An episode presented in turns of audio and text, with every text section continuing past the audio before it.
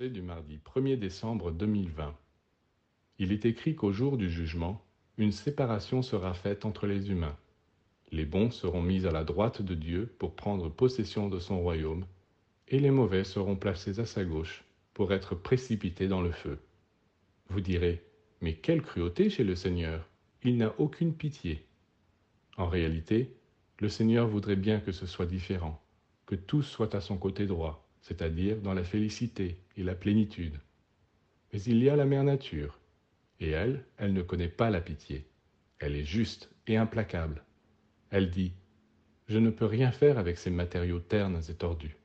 Allez, qu'ils soient renvoyés à l'usine pour être refondus.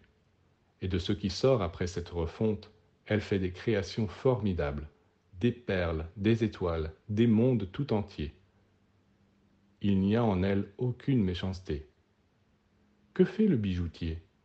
Armé d'une loupe et d'autres instruments, il examine les pierres précieuses et il dit Ce diamant est parfait. Celui-là a quelques petites taches. Il n'est pas de la première qualité. Et il le met de côté. Il fait un triage. Partout, dans tous les domaines, que ce soit les fruits de la terre, ou les matières premières, les humains font un triage. Alors pourquoi la nature n'en ferait-elle pas autant avec les humains?